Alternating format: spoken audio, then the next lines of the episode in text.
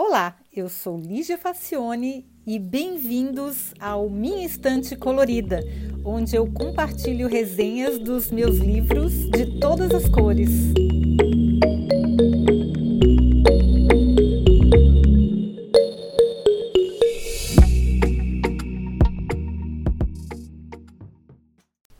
Olá, eu já havia me encantado pela obra dessa autora, a Karen Thompson Walker, quando eu li The Age of Miracles, que é a Era dos Milagres, que já está aqui resenhada, né? Pois quando eu estava fazendo a resenha e a versão em áudio para o podcast, a resenha já é bem mais antiga.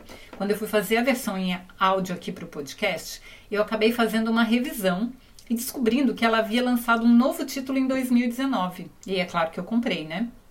The Dreamers, que numa tradução livre seria Os Sonhadores, guarda alguma semelhança com a obra anterior e talvez por isso eu tenha gostado tanto. Ela é muito delicada para traduzir os sentimentos dos personagens e ela sempre parte de um princípio que é uma realidade alternativa daquela muito bem explorada pelo José Saramago, que é uma das referências da autora. Bom, é, a gente chama isso de ficção especulativa, que é uma realidade alternativa que acontece sem o arcabouço científico, seria o equivalente à ficção científica, só que sem a parte científica.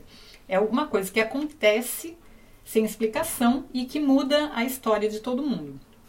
E aí a história é a seguinte: um belo dia, uma estudante de uma universidade numa cidade bem pequenininha na Califórnia volta de uma festa e se sente mal. A sua companheira de dormitório não se dá muito bem com ela, de maneira que a deixa dormindo e vai para a aula. Deixa a moça lá, bebeu demais, enfim, deixa a menina lá. Quando volta no fim do dia, a moça está exatamente na mesma posição com as roupas e sapatos. Aí a moça fica assustada, a companheira de quarto dela, e chama o pronto atendimento. E aí se descobre que a menina está dormindo num sono profundíssimo e não há quem consiga acordá-la. Aos poucos, outros estudantes dessa universidade vão sendo acometidos do mesmo mal. Há um vírus que faz com que a doença se espalhe. As pessoas dormem e algumas não acordam mais. São sete meses de tensão, agonia e histórias dos habitantes da pequena cidade universitária que acaba sendo isolada do resto do, do país para que o vírus não se espalhe mais. Aí os dramas pessoais são contados com maior elegância e sensibilidade, que para mim é o ponto forte dessa autora. Os medos, os cuidados. Aí sempre tem os negacionistas, os revoltados, os apavorados, os que acham que tudo é uma conspiração, que desconfiam dos russos, que desconfiam do governo e que vêm com aquelas teorias mirabolantes por que isso aconteceu. Tem, claro, tratamentos milagrosos que não funcionam, médicos e enfermeiros esgotados, bibliotecas e ginásios de esporte usados como hospitais de campanha.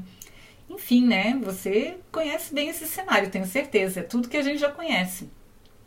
Mas a história levou quatro anos para ser finalizada e foi publicada em 2019. Gente, o ser humano é tão, mas tão previsível que chega a ser cômico porque ela previu como é que ia ser o Covid, só que no caso dessa história, a doença é do sono, mas podia ser perfeitamente, porque to, tudo que acontece, que a gente está vendo aqui com relação ao Covid, os negacionistas, aqueles remédios milagrosos que não funcionam, as pessoas trocando informações falsas, fake news, pessoas com teorias da conspiração, enfim. Tudo isso acontece no livro dela. O interessante são os pequenos dramas de cada personagem. Duas meninas órfãs que moram com o pai e, que, e ele passa a vida se preparando para uma grande conspiração.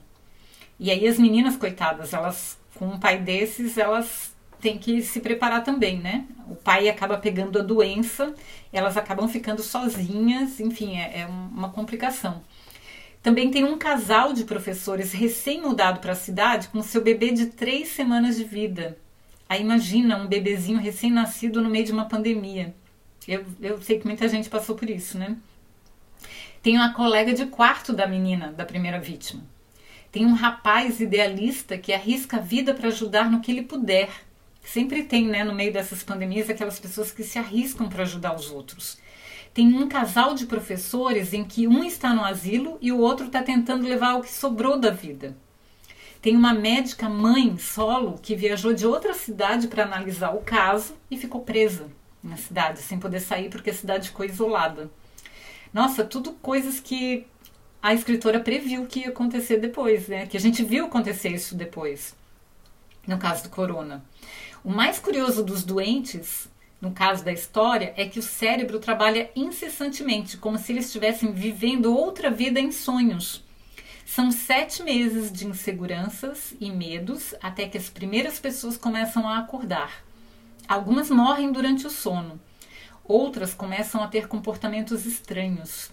Outras ainda lembram-se de sonhos que se confundem com premonições. Eu não sei se esse é o tema mais adequado para se ler durante uma pandemia, mas não deixa de ser impressionante que ela tenha publicado o livro na véspera de acontecer a pandemia e é muito instigante. Para fechar, eu, eu, lembro de ter comentado na resenha do primeiro livro que ele me remetia ao Saramago, que costuma inserir nas histórias eventos pouco prováveis, mas não impossíveis, e desdobrar tramas, dramas individuais a partir disso. Pois não é que no final do volume tem uma entrevista ótima com a autora em que ela conta que Saramago é uma das suas principais referências na leitura e que ela teve a ideia de escrever seu primeiro romance de ler, depois de ler o fabuloso e inesquecível ensaio sobre a cegueira. Olha, Ensaio sobre a Cegueira é um dos meus livros favoritos. Eu, eu lembro de ter ficado pelo menos umas duas semanas muito impressionada quando eu li o livro, que eu sonhava com ele, que eu pensava durante o dia. Esse é, The Dreamers não chega a ser um Saramago, mas eu recomendo demais, principalmente agora que a gente está vivendo tudo isso. É como eu digo, né? O ser humano é muito previsível, gente. Muito previsível mesmo, porque acontece exatamente como aconteceu na ficção. Tudo da mesma maneira, é, pessoas duvidando da ciência e só no final a ciência é que vai resolver as coisas.